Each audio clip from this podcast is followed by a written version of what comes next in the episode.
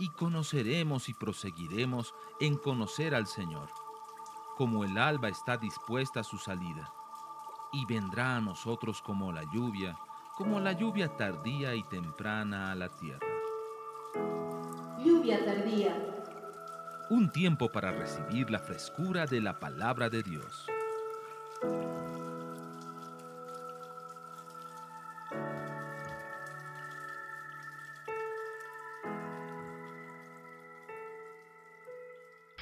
La segunda palabra para unción es sahar. Es una palabra un poco difícil de escribir. Se la voy a, se la voy a deletrear fácilmente. T, S, A, H, A, R. Sahar con T delante. T, S, A, H, A, R. Sahar. Salmo 141.5, que el justo me hiera con bondad y me reprenda. Es aceite sobre mi cabeza, no lo rechace mi cabeza, pues todavía mi oración es contra sus obras malas. Qué tremendo versículo. Que el justo me hiera con bondad y me reprenda. Ay, el pastor me llamó la atención, dice que está mal que tenga mi novio inconverso. Dios me ha dicho que puedo tener esa relación. Me ha herido, me juzgó, me voy. En esta iglesia, el título Amor es cuento y restauración más. Es un cuento doble. ¿Qué hace la persona espiritual cuando un justo lo reprende? Muchas gracias por decirme esto, no lo había notado agradezco lo que me estás diciendo, voy a, ver cómo lo aplico en mi vida. ¿Está aquí? Que el justo me hiera con bondad y me reprenda. Eso es aceite sobre mi cabeza. Cubre mi cabeza. ¿Ah? No lo rechace mi cabeza, pues todavía mi oración es contra sus obras malas. Esta palabra, Sahar, es diferente al anterior, significa brillar o exprimir aceite. Eh, yo no sé cuántos sabían, pero se metían las olivas en unas prensas y se presionaba, se presionaba hasta que salga ese aceitito, ¿verdad? Que damos aceite de oliva. En este pasaje hace relación a ese preciso proceso, ¿sí? Vaya conmigo Job 24.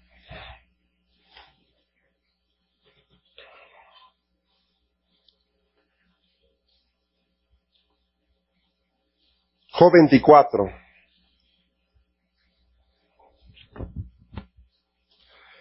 Versículo 11. Job 24, 11. Dentro de sus paredes exprimen el aceite, pisan los lagares y mueren de sed. Esta unción, amados, representa la unción profética. Yo no he conocido profeta que no haya tenido que ser escurrido, pisado, aprensado, comprimido, exprimido, como que tú quieras. Detrás de la vida de un profeta hay un caminar de bastante sufrimiento. Así de simple Si la gente entendería lo que significa esa unción, dejaría tanto de querer ser profeta. Ciertamente, quiero ponerlo de esta forma. Muchas veces hay situaciones que van a presionar nuestra vida y lo que Dios está buscando es que lo que salga de, de esa situación determinada sea un fruto bueno. ¿Cómo reaccionas cuando te presionan? Buena pregunta. Hay un dicho, somos lo que somos cuando somos presionados. ¿Estamos bien? ¿Se entiende? Ajá. Si alguien sabe de presión es Job. Él sabe lo que es presionar casi hasta la muerte. ¿Sí? Ahora, este aceite, ¿recuerda qué significa también esta palabra tzahar? Hacer brillar. Este aceite provoca el aceite de la presión, provoca que lo que es ungido por ese aceite brille de una manera particular. ¿Sabes? Era más fácil que esta persona niegue su fe, se vaya para atrás, cancele sus compromisos, que quedarse firme. Voy a ponerlo de esta forma. ¿Qué pasaría si mañana pierdes el trabajo, te chocan el vehículo, se enferma tu familia?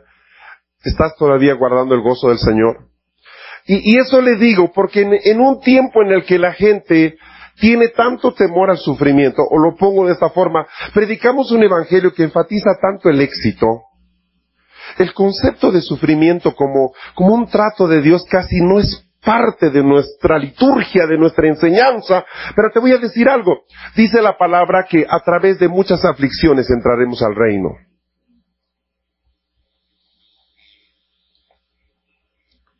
¿Es malo el sufrimiento? No, no es malo. De hecho, en algunos casos es necesario. Te voy a decir algo, tú te acuerdas más de lo que sufriste, venciste, que de lo que ganaste. El día en que sabes, yo caí, pero Dios me levantó. Eso no se olvida nunca, porque fue una experiencia tan transformadora. Fue tan profunda. No es fácil, repito, no es fácil. Da, da la impresión de que en el fondo eh, Ah, no quiero cantarle una oda al sufrimiento. Yo creo que a nadie le, le atrae sufrir. Pero es una posibilidad muy real en aquellos que servimos al Señor. En ninguna parte dice la palabra que ser salvos nos hace felices. Va a haber gozo.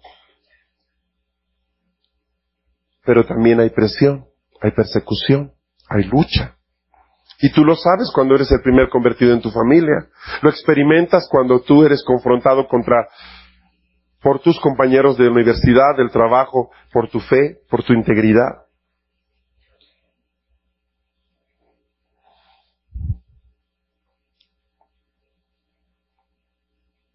En el pasaje que leí hace un momento, que el justo me hiera con bondad, una de las cosas que hace el ministerio profético es traer reprensión.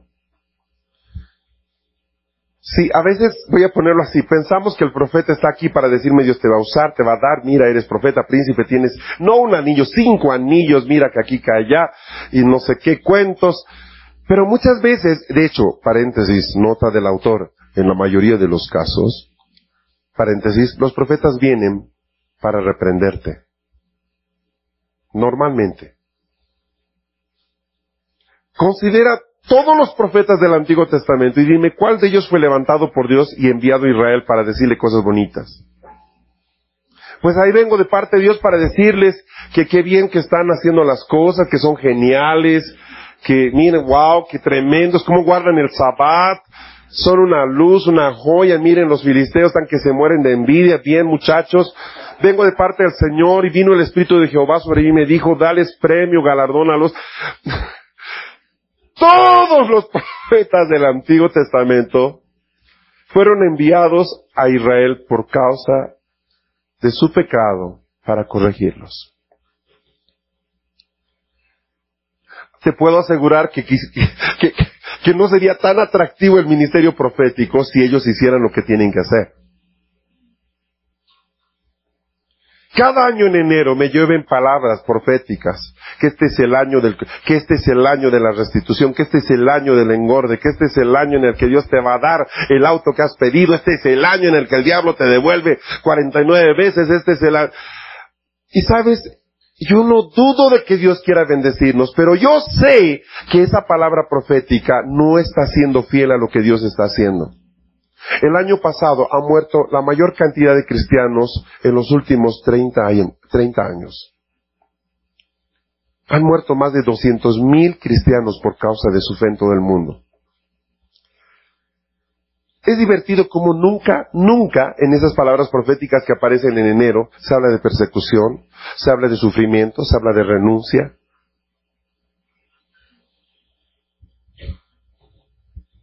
Pero sí se habla acerca de que las arcas van a llenarse, que declares, que confíes, que aquí, que allá. Y repito, yo creo en la prosperidad de Dios, yo lo creo, lo vivo. Pero tú sabes que hay palabra de juicio contra una nación, contra una persona. ¿Tú crees que nuestras naciones están bien agradando a Dios en este momento?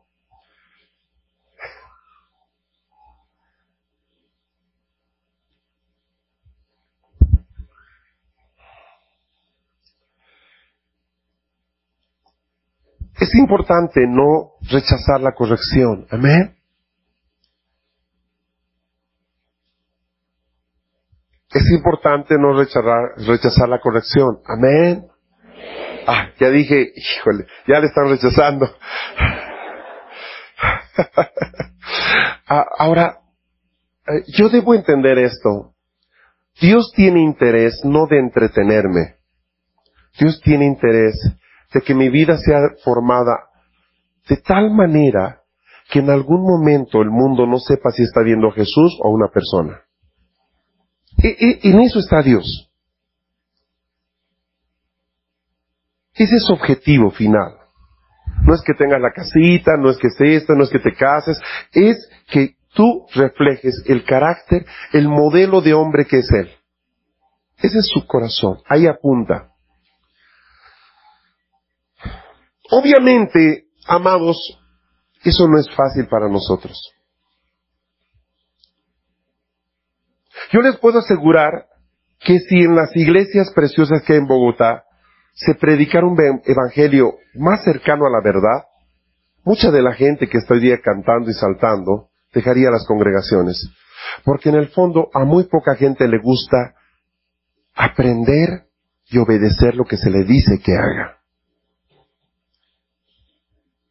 ¿Me sigue? ¿Entiende? Cuando usted va a un club social, por ejemplo, eh, usted no va con la idea de que ahí lo pueden corregir. Usted va a pasar un tiempo con sus amigos, se distrae, los chicos lo dejan de molestar, se habla de cosas bonitas. Bueno, eso es más o menos la iglesia hoy día en la mayoría de nuestros países.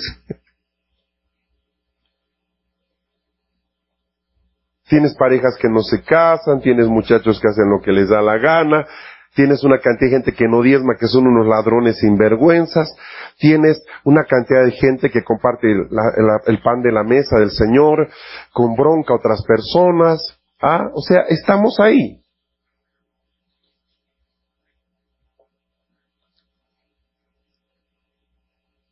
A la hora en que el pastor empiece a marcar el paso, a que es jezabélico, espíritu de control, ¿ah?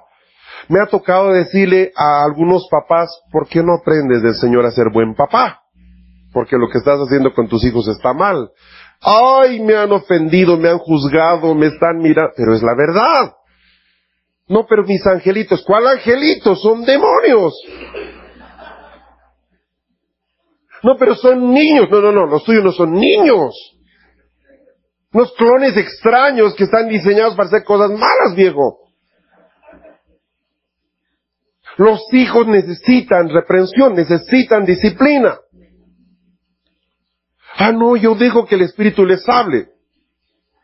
Eres un baboso. Perdóneme. Ese es el síndrome de educación de Homero Simpson. Entonces, a la hora, a la hora, te digo, ¿dónde deberíamos aprender a ser papás? Acá. Porque no lo sabemos, perdóneme, no lo sabemos. Tú tuviste un padre ejemplar, ideal, que tú quisieras ser exactamente igual que él y morir como él. Ok. ¿Dice que no lo sabemos? Yo necesito aprender eso, sí. Necesito que alguien me diga, mira Fernando, les das mucha libertad a tus hijos, ¿por qué no? Eh, o Fernando tal cosa. O sea, el hecho de que yo sepa del mundo espiritual no significa que sé, sé ser excelente papá. Notas, todos tenemos un punto ciego. Y una de las ventajas de estar con gente que me ama es que me va a corregir.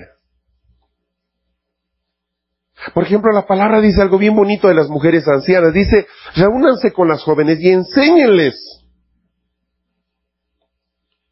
Pero te digo, o sea, hay una cantidad de cosas que saben las mujeres ancianas que las mujeres jóvenes no tienen la más remota idea.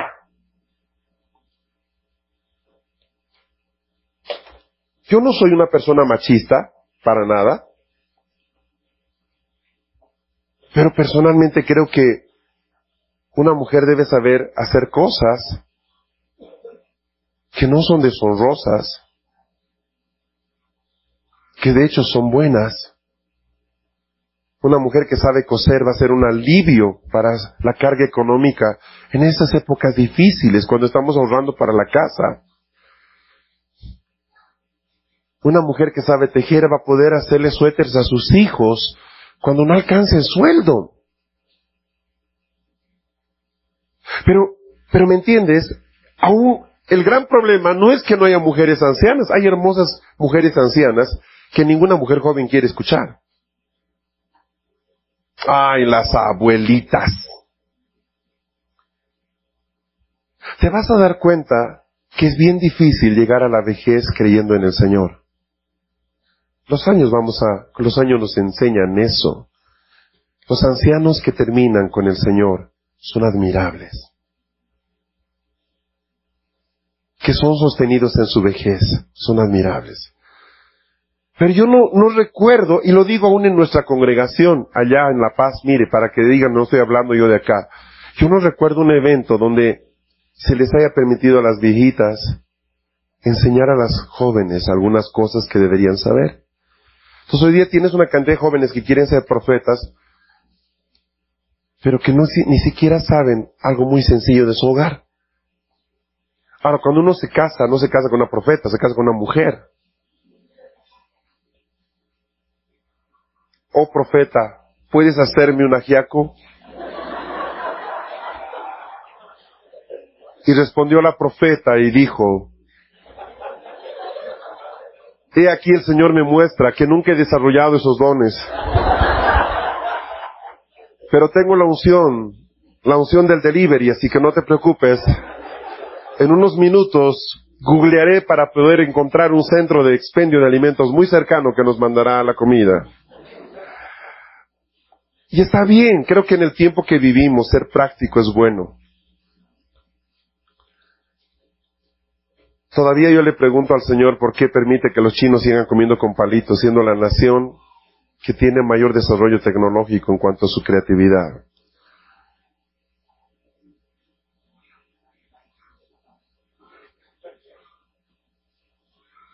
¿Por qué siguen comiendo con palitos? los chinos. Todo lo que tenemos es chino. Yo creo que podrían hacerse unos buenos tenedores.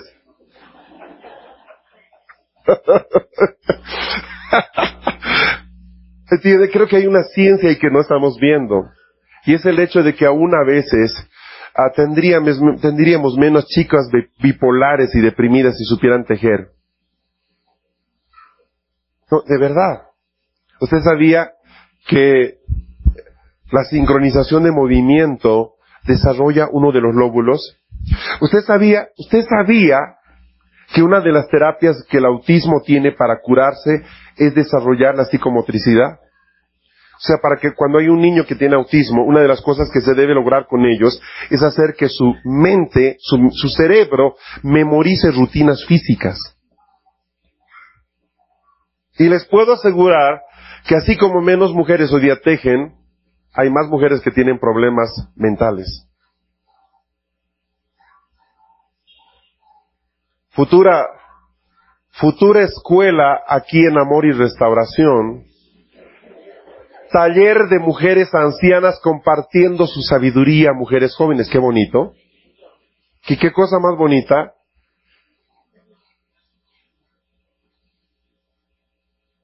¿Qué cosa más bonita? ¿Está conmigo? ¿Entiendes? Ahora,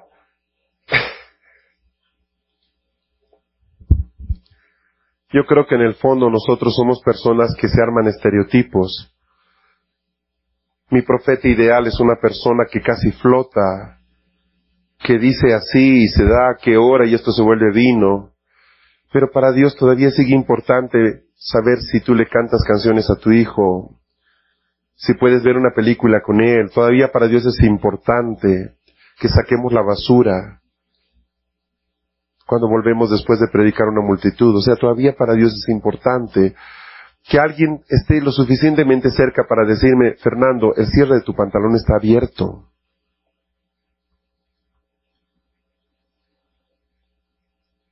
O sea, yo necesito, necesito que alguien tenga la libertad de poder hacer eso. Díganme si no nos pasó alguna vez.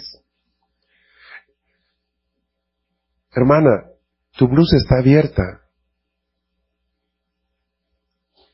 Cuando tú estás en un pacto de cobertura, tú le has dado derecho a alguien que te pueda decir eso. Sabes que siento que estás, está mal tu hijo. No estoy dudando de que seas un mal papá, te estoy diciendo de que algo, algo el diablo está haciendo que no estás mirando. Nos puede pasar, sí, repito, porque todos tenemos un punto ciego. Es divertido, nosotros en el colegio que tenemos, muchas veces entrevistamos a un papá porque su hijo está haciendo desastres, y uno le dice a su hijo esto, esto, esto, esto, su hijo ha hecho esto, esto, y el papá dice, no, imposible que mi hijo lo haga. Es otro niño al que usted me dice, pero es él, de verdad que es él. Es que los niños pueden tener hasta dos rostros, uno en casa y otro en colegio. se los digo de verdad. A veces tienes que presentarle el lado oscuro de tu hijo o de su hijo. Ahora, eso no es decir que es un mal padre que está haciendo un trabajo pésimo. Significa que en el fondo el niño es tan hábil que puede manejar una doble agenda. Punto. Significa que el colegio no gana nada diciéndole, oiga, su niño necesita disciplina. O sea, la idea, pienso yo, que Dios tiene el fondo de nosotros, es que a veces nos habla directamente como ahora en el servicio. Pero alguien podría estar diciendo, en este momento, sentado acá, ojalá que el hermano fulano esté escuchando.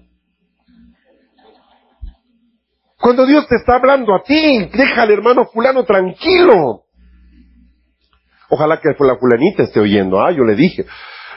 Dios te puede hablar a través de una lectura bíblica en la mañana. Dios te puede hablar a través de un profeta que le envía para decirte, mira, tú no estás ungido, tu cabeza está destapada. o sea, Él va a usar hasta una mula para que se ponga frente al camino. ¿Por qué no sale el trabajo que tanto le pido al Señor? Dice la palabra que todo lo que hace el justo prospera. Pero es que no, no le estoy hablando de eso, le digo que mando mi currículo y nunca me dan trabajo. Tú no me estás entendiendo, dice que el justo prospera en todo. Por eso es que el diablo estoy entrando en un ayuno. No ayunes. El justo prospera en todo. ¿Qué me está queriendo decir?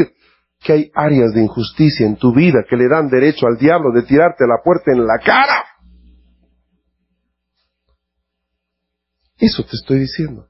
¿Me está llamando injusto? No, estoy teniendo el cuidado para decirte que hay áreas de injusticia.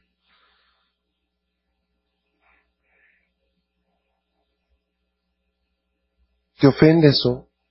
Yo gano algo con que tú mañana tengas un mejor carro. O sea, la idea es que la iglesia debería ser un lugar donde nosotros nos corregimos mutuamente, porque partimos del hecho de que nos amamos, somos familia, hemos nacido del mismo vientre espiritual que es la sangre de Jesucristo. No hay competencia, no tenemos celos entre nosotros. ¿Dónde podemos encontrar un entorno así? Pero se van a dar cuenta que la gente se camufla, esconde cosas, toma las cosas como si fueran un insulto, cuando en definitiva de lo que se trata. Mira, si tú educas mal a tu hijo, en realidad, sabes que lo digo fácil, quien va a sufrir eres tú. Yo podría callarme y no hacerme el, loco, el tonto y no decirte nada y decir, uy, qué lindo está tu niño, ¿verdad? Wow, creciendo. Y no decirte es un sinvergüenza que te está tomando el pelo porque no lo controlas un poco.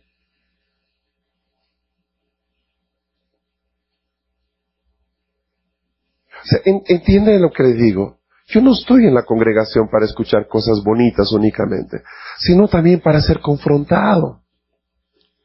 Le digo cómo debería ser un modelo de discipulado correcto, ideal, perfecto. Muy bien, vamos a hablar acerca del perdón. Muy bien, ministré media hora acerca del perdón a diez personas y ahora les digo, muy bien, díganme, ¿con quién tienen un rollo? Fulano, mengano, perengano. Muy bien, tienen una semana para resolver esto, ya saben cómo hacerlo. Y volvemos una semana después, listo. ¿Qué tal? ¿Cómo les fue con fulano? Venga, es que no lo hice. Bueno, tienes una semana más para hacerlo, te vas.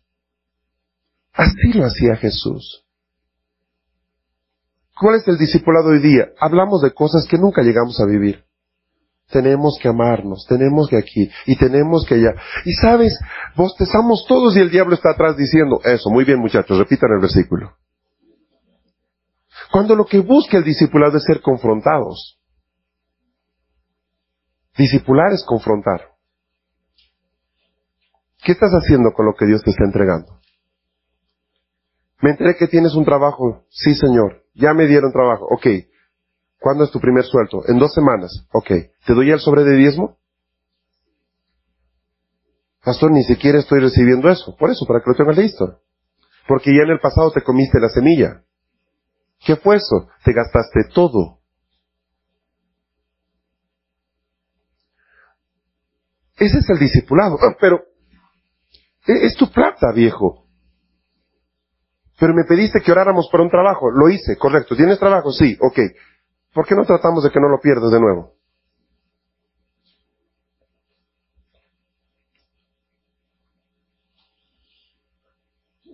¿Qué gano yo? Que me molestes menos.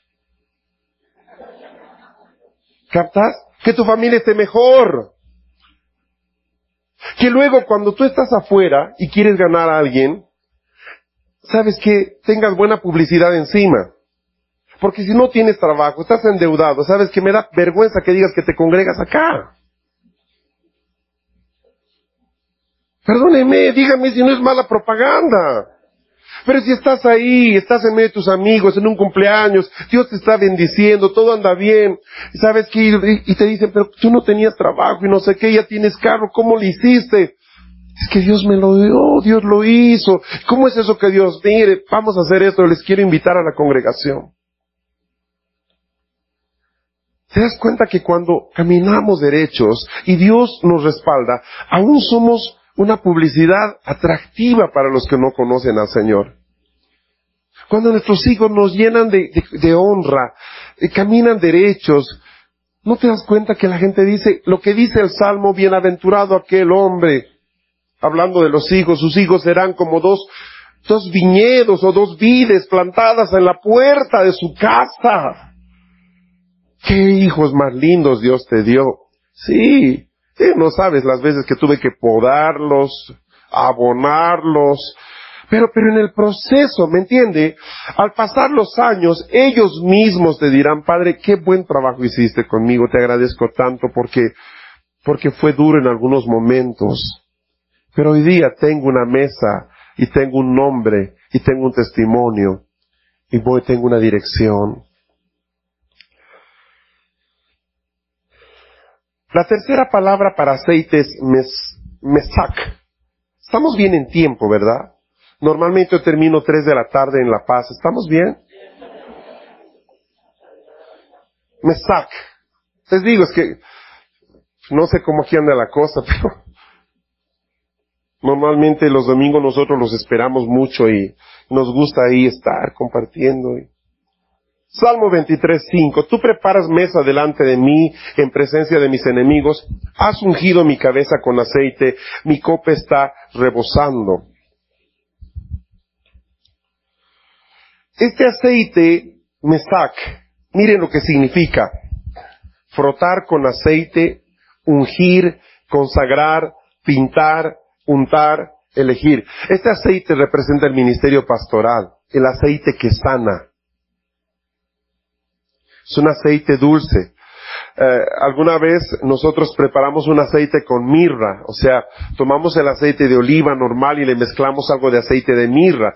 Y la mirra es, eh, picante, o sea, eh, hace arder. ¿Sí? Ah, cuando voy a orar por un enfermo, yo no uso aceite con mirra. Llevo aceite de oliva, si quiere, porque pues, hay más, Ahí queda, ¿verdad? Tal como el samaritano en una ocasión estaba hace años ungiendo a unos jóvenes y yo les ungí con aceite con mirra, eh, sí, les puse un poco de aceite en la cabeza y uno de ellos se retiró esto y decía, yo quiero verte, Señor, y se frotaba los ojos.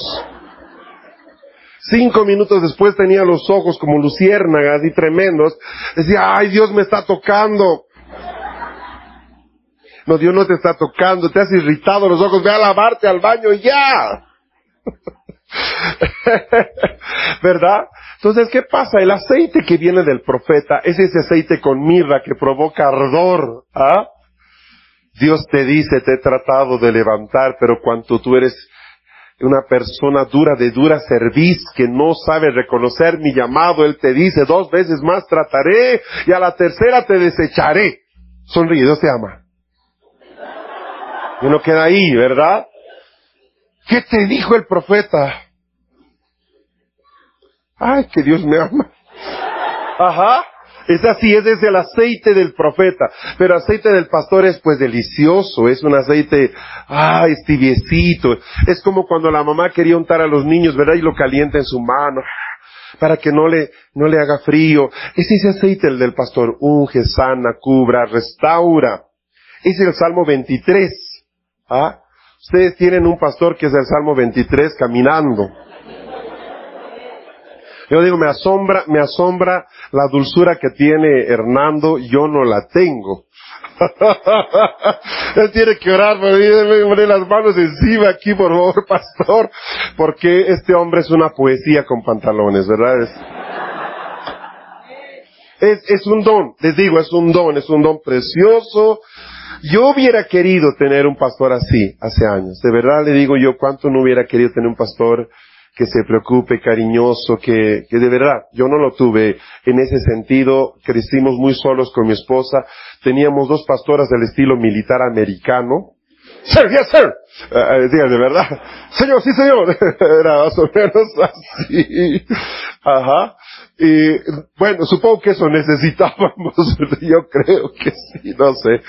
Pero, pero, uh, este hombre tiene eh, una unción tan dulce, tan delicada, y yo veo a él como este aceite pastoral, ¿verdad? Y lo veo llorar por sus ovejas, lo veo bien cargado por sus ovejas, y, y me impresiona, me impresiona que todavía haya pastores de parte de Dios, porque algunos no son pastores, son eh, supervisores, ¿no? Son managers de la iglesia, ¿no? y es diferente tener un jefe que tener un papá. Y definitivamente, pues te bendigo porque ese es un don extraordinario que viene de Dios. es algo precioso, precioso. Su carga que tiene porque todos los chicos, porque y lo vi en este evento de jóvenes, ¿verdad? No es que yo quiero que todos vayan de donde aquí, que la plata, que no sé qué, que no sé cuántos. Cuando, pues, el supervisor es hasta tal fecha, no, se murió, listo, ahí quedó. En Isaías 61 dice, el Espíritu del Señor está sobre mí porque me ha ungido el Señor para traer buenas nuevas a los afligidos, me ha enviado para vendar a los quebrantados de corazón, para proclamar libertad a los cautivos y libertad a los prisioneros. Esta palabra pastoral, la unción pastoral es Mesac, se los dije, ¿verdad? De Mesac se deriva Mesías. O sea, en el Salmo 61, cuando dice, porque me ha ungido, la palabra es Mesac. Ustedes saben que la palabra Mesías significa ungido. Ahora, si ustedes leen estos versos, pues este verso, el 61.1 de Isaías, van a darse cuenta que eso es lo que hace un pastor. ¿Ah? Miren, me ha ungido para traer buenas nuevas a los afligidos. Me ha enviado para vendar a los quebrantados. Ajá para proclamar libertad a los cautivos y liberación a los prisioneros. Es la unción pastoral. Jesús ungido con unción pastoral lo hace Mesías. Por eso el que él dijo durante su ministerio, yo soy el buen pastor, no dijo yo soy el buen profeta. Yo soy el apóstol de su fe. Dijo yo soy el buen pastor. Porque él estaba funcionando con unción pastoral. Pero cuando él habla de su regreso dice, pero vendré y ay, ay, ay, ay, ay, ya no viene con unción pastoral. Viene con autoridad real, con unción apostólica. ¿Me sigue? Eh, estamos aquí, o sea, hay un proceso en todo esto muy interesante. Ahora, ¿qué es lo que el pastor hace? Él te ayuda a pelear contra tus enemigos. Él te enseña a usar las armas. Eh, dice que la vara y el callado, ¿verdad? Son dos herramientas que tiene el pastor que las utiliza. Eh, con, con la vara te defiende, con el callado se apoya, pero también te atrae hacia él, te jala. Yo necesito tener pastores cerca de mi vida, sí, porque constantemente estamos tratando con la situación de la gente, la gente está herida. Miren lo que dice el Salmo 23, ¿verdad? El Señor es mi pastor, nada me faltará. Y eso es porque hay una unción pastoral. Cuando en la iglesia el que pastorea no es pastor, más o menos se debe leer así. Fulano de tal es mi pastor, todo me faltará. Dice, en lugares verdes, de verdes pastos me hace descansar, junto a aguas de reposo me conduce, Él restaura mi alma. Y eso es algo que la unción pastoral sabe hacer. Me guía por senderos de justicia por amor a su nombre. Aunque pase por valle de sombra de muerte, no temeré mal alguno, porque tú estarás conmigo, tu vara y tu callado me infundirán aliento. Noten que dice tu vara, no dice mi vara. Cuando somos ovejas no sabemos pelear.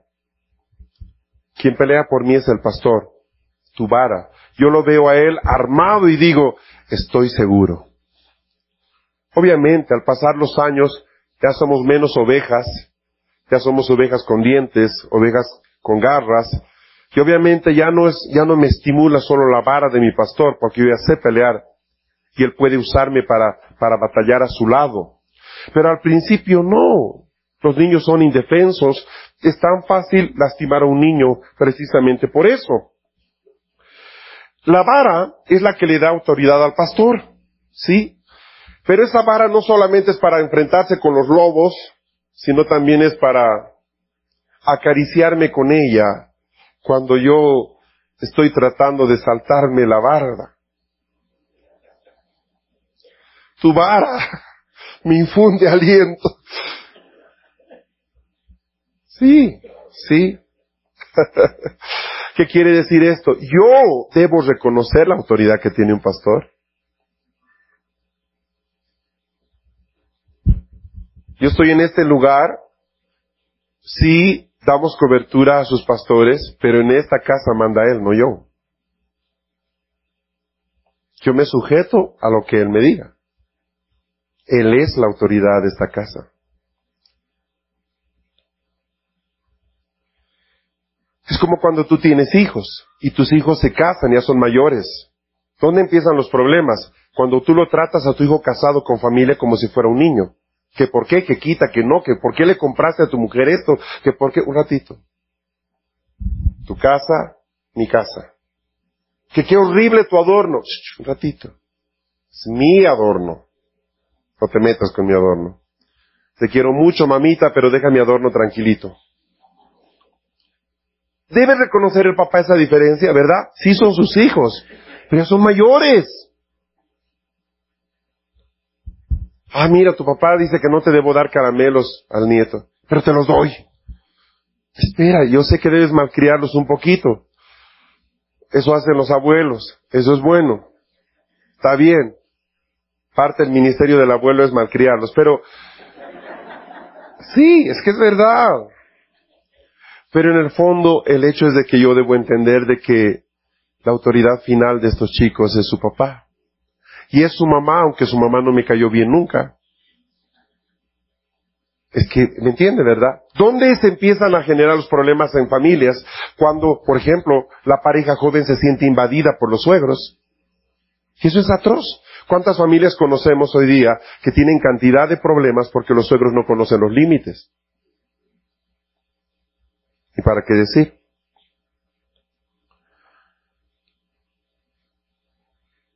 Cuando tú destruyes a tus pastores por menosprecio, por juicio, ¿sabes qué sucede?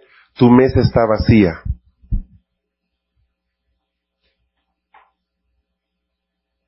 Estoy hablando del Salmo 23. ¿Agarraron eso? A pongo una sonrisa, no lo estoy reprendiendo. Trajo sus dientes, ¿no? Sonría. Ok. Escúcheme. Cuando yo juzgo el ministerio pastoral, mi mesa queda vacía, porque es el ministerio pastoral el que llena mi mesa. Aderezas mesa delante de mí. Ay, saben, me estoy retirando de esta congregación porque ya no como nada. Sí, porque hace varios meses empezaste a juzgar todo. Que por qué cantan así, que por qué dice así, que por qué hace así. ¿Noten? Y automáticamente la mesa empieza a vaciarse. Me voy porque ya no como nada. Qué curioso que sí hay gente comiendo. Qué curioso que todavía estemos disfrutando manjares. Qué raro que seas tú quien no encuentra qué comer.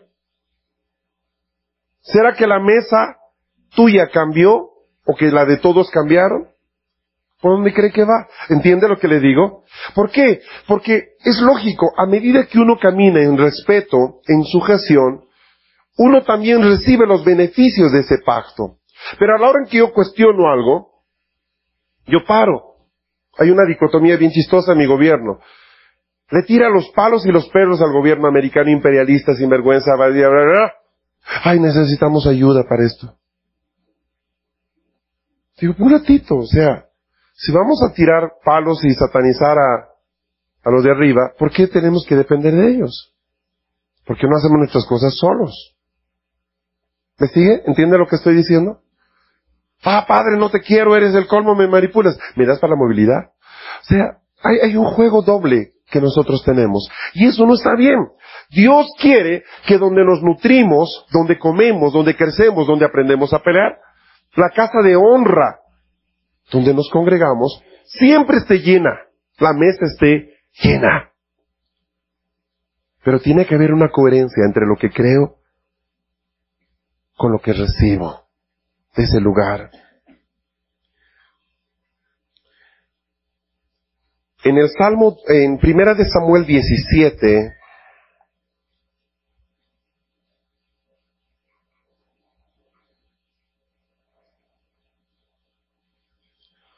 dice Primera de Samuel 17, 34.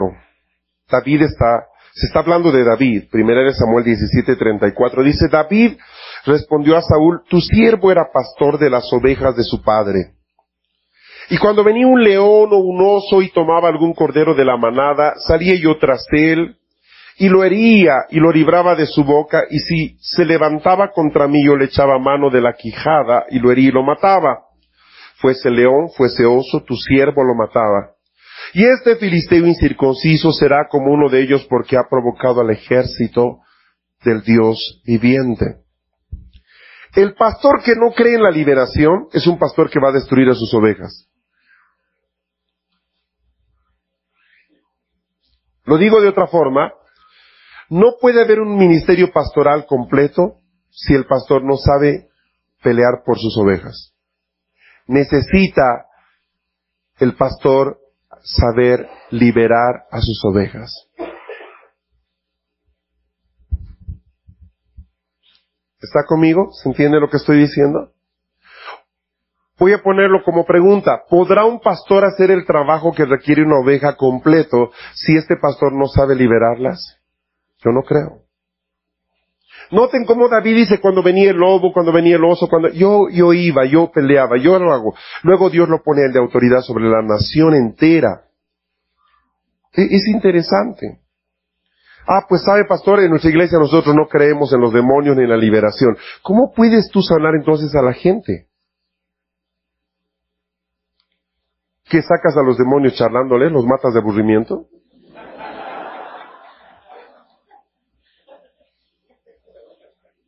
¿Cómo le haces?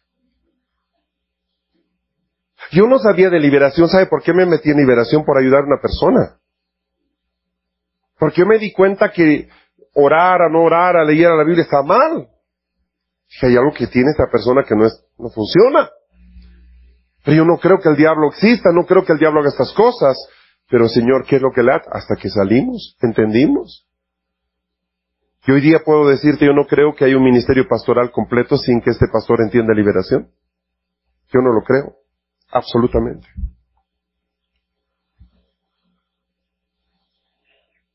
Me apuro.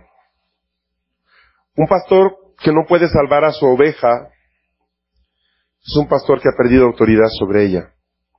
Obviamente la oveja debe ser sensible para dejarse ayudar. ¿Sí? Amén. Cuando Jesús habla en Mateo 9 acerca de, no lo busquen por favor, acerca de lo que él veía, Mateo 9:35 dice, y viendo a las multitudes tuvo compasión de ellas, porque estaban angustiadas y abatidas como ovejas que no tienen pastor. A Jesús le quiebra el corazón ver cómo Israel andaba como oveja sin dirección. no voy a hablar de las características de la oveja, creo que las conocemos bien, pero sí es importante darnos cuenta que aún en algún momento todos somos un poco pastores de alguien. Porque Dios pone personas cerca para que las podamos ayudar. El cuarto tipo de, de aceite y de unción se llama Yitchar. Es con Y. Yit, Shar. Yitchar. Y aparece mencionada en Éxodo 29.7, tal como lo dije, Éxodo 29.7. Dice la palabra en Éxodo 29, 7 al 9, luego tomarás el aceite de la unción y lo derramarás sobre su cabeza y le ungirás y harás que se acerquen sus hijos y les vestirás las túnicas, le ceñirás el cinto a Aarón y a sus hijos les atarás las tiaras y tendrán el sacerdocio por derecho perpetuo. Así consagrarás a Aarón y a sus hijos. El aceite Ishtar, y Yichar, perdón, significa aceite que produce luz.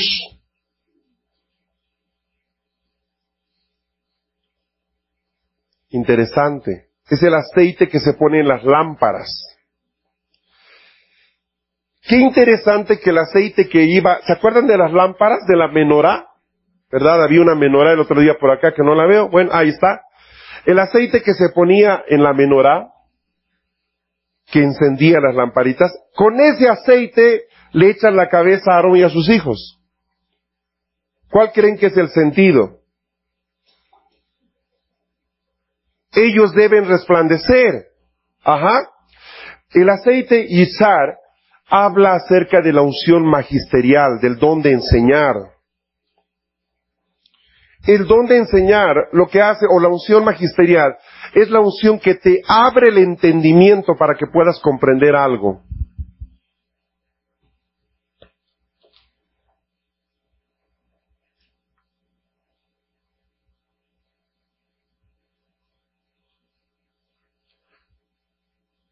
Hay un verso muy bonito en Deuteronomio 11.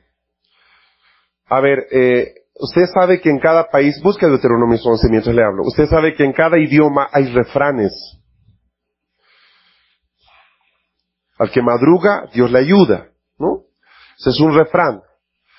Ahora, dentro de la, de la escritura hebrea también hay refranes. Pero nosotros no los podemos entender porque no sabemos hebreo. Aquí hay uno muy bonito que está en Deuteronomio 11, que es un juego de palabras. Y hay muchos, especialmente en los Salmos. 11.14 de Deuteronomios. Yo daré a vuestra tierra la lluvia a su tiempo, y la temprana y la tardía, y tú cosecharás tu trigo, tu mosto y tu aceite. Yo daré a vuestra tierra la lluvia a su tiempo, la temprana y la tardía, y tú cosecharás tu trigo, tu mosto y tu aceite. Ahora, aquí hay dos palabras. Una es more y la otra es malkosh. Son dos palabras diferentes. Lo que aquí está diciendo es muy interesante.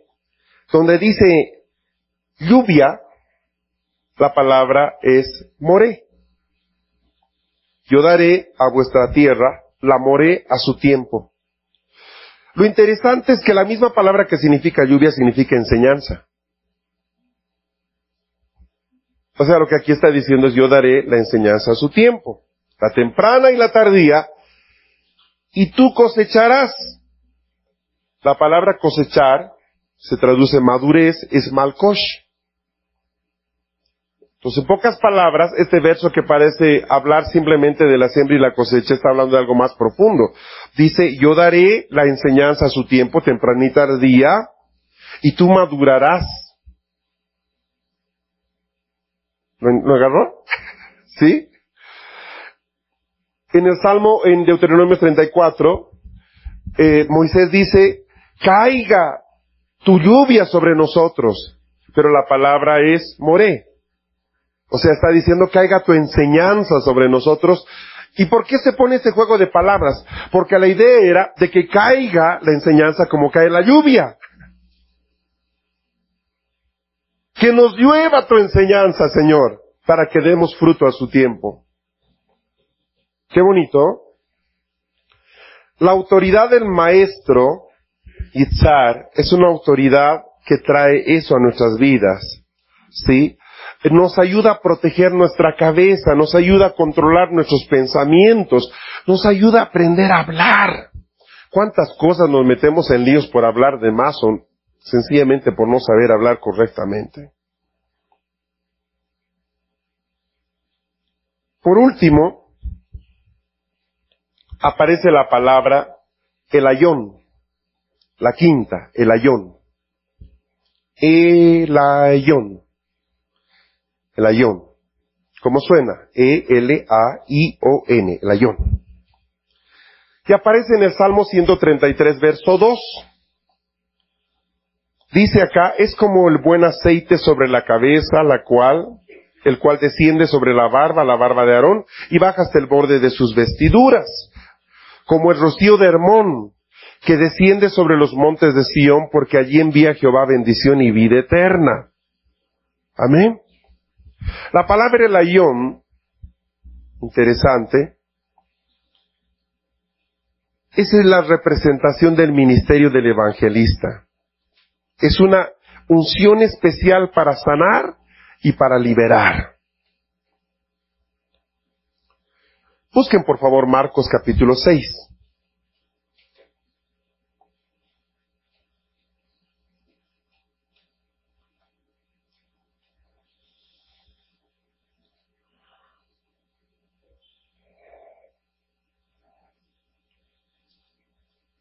Marcos capítulo 6. Versículo 13. Y echaban fuera muchos demonios y ungían con aceite a muchos enfermos y los sanaban. ¿Quiénes hacían esto? Los discípulos, los setenta, los que trabajaban para Jesús.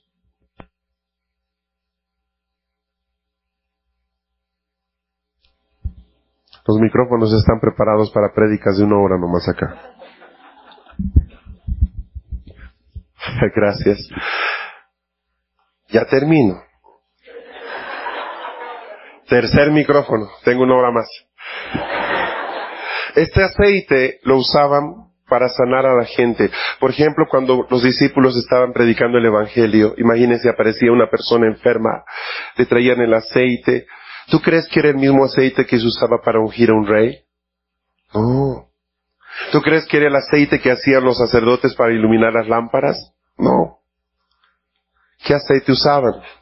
Un aceite más común, que lo utilizaban para justamente sanar, liberar, como una señal de la obra sanadora del Evangelio cuando llega a la vida de una persona.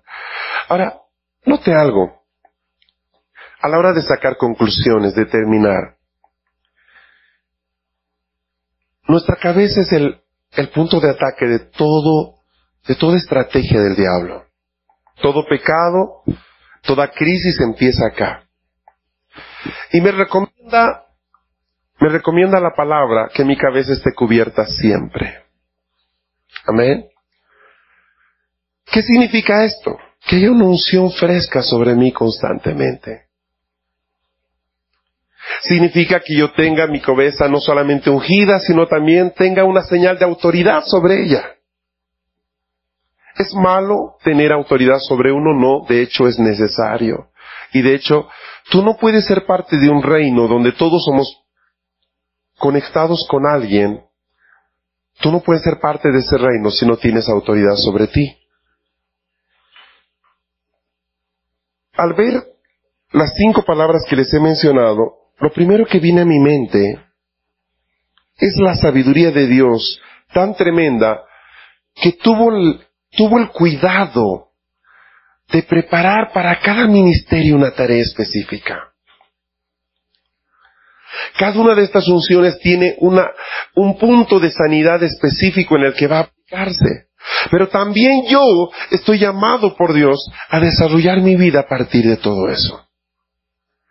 Una iglesia sana va a tener una autoridad espiritual, un pastor. Pero alrededor de ese equipo van a aparecer personas que tienen diferentes funciones. Para que a medida que la gente va pasando su tiempo, va, va pasando el proceso de Dios, se puedan ungir diferentes habilidades y tareas en cada persona conforme su madurez se va dando. Me voy a tomar unos minutos para hablar a esta congregación. Yo creo personalmente que esta congregación está en medio de un proceso. Ahora, ese es un diseño para toda congregación, pero la verdad es que al pasar el tiempo, al igual que una persona se puede quedar en una etapa de su vida, una congregación también se puede quedar en una etapa de su vida. Eh, está en un proceso muy rico. Dios la está equipando de mayor autoridad. Eso es bueno porque la autoridad, tal como leímos en el último versículo o en el anterior a ese, no se quede en los pastores, sino que desciende a todos nosotros. Ajá. Va bajando. ¿Qué pasa cuando hay una iglesia con una autoridad profética fuerte? Fácilmente cualquier persona ahí puede profetizar sin ser profeta. ¿Qué pasa cuando tienen una autoridad magisterial, donde hay un maestro tremendo que les enseña la palabra? Fácilmente este hermano, cualquier miembro de la congregación que ya está un tiempo, puede tener habilidad para enseñar las cosas que ha aprendido. La unción siempre va de arriba hasta el borde de las vestiduras. ¿Sí? La única forma en que no le llegue una persona ese aceite es que no esté unido a las vestiduras. ¿Me comprende? En el proceso en el que está amor y restauración, Dios está haciendo algo muy particular que lo hizo con nosotros, fue doloroso, fue muy complicado, pero fue necesario. Dios tiene que quitar las cosas que estorban lo que Dios quiere dar. A nadie le gusta ese proceso, pero yo he aprendido una oración en estos años de mi vida yo quiero lo que Dios quiera para mí, por encima de lo que, de lo que yo pueda querer de manera individual. Esta congregación ha sido muy importante para todo el mover de oración de estos últimos cuatro años. Es una congregación pequeña, es una congregación que no tiene o no ha tenido un rol protagónico dentro de las iglesias de Bogotá. Pero delante de Dios es sumamente amada y apreciada porque nunca estimó aferrarse a las cosas que tenía por amor a su país. Y eso es algo bueno, eso es algo hermoso. Y Dios tiene mucho más, mucho más para este, para este grupo de gente. Sin embargo, es importante ser sensibles a los cambios que Dios está haciendo. Creo yo personalmente de que eh, viene una cantidad de gente que se va colgar al manto de cobertura que tiene esta congregación. Y, no quiero decir que se van a congregar acá, sino aún en otras ciudades de Colombia, porque lo que tiene esta casa lo necesitan muchas congregaciones en este territorio. Y no solamente en Colombia, sino en otros países. Y eso es lindo, es precioso, cuando nosotros podemos bendecir a los vecinos, pero también podemos bendecir a gente de muchos lugares. Es una congregación que ha madurado mucho en la fe. Eso es bueno, porque en los años que conozco, que estoy desde el 2007 ministrando en Colombia, lo que más nos ha tomado restaurar en la iglesia es su fe. Teníamos una iglesia que creía en un Dios que todo lo podía, pero que no era capaz de creer que también podía cambiar lo que ellos vivían.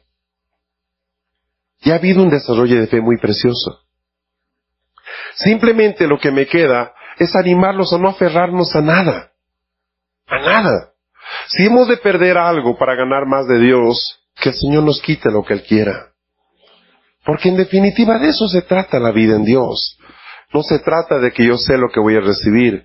En el fondo, hermanos, yo le pregunto a usted, cuando una persona se convierte, ¿sabe lo que le espera en Dios? ¿Puede decirle a Dios, dame esto, quítame esto?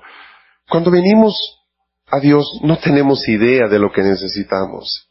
Ignoramos tantas cosas y de hecho pensamos que estamos muy bien hasta que Dios interviene en nuestra vida. Por tal razón yo solo te animaría a ser fiel a lo que Dios te ha entregado, a, a ser parte integral del proceso de Dios. Amén.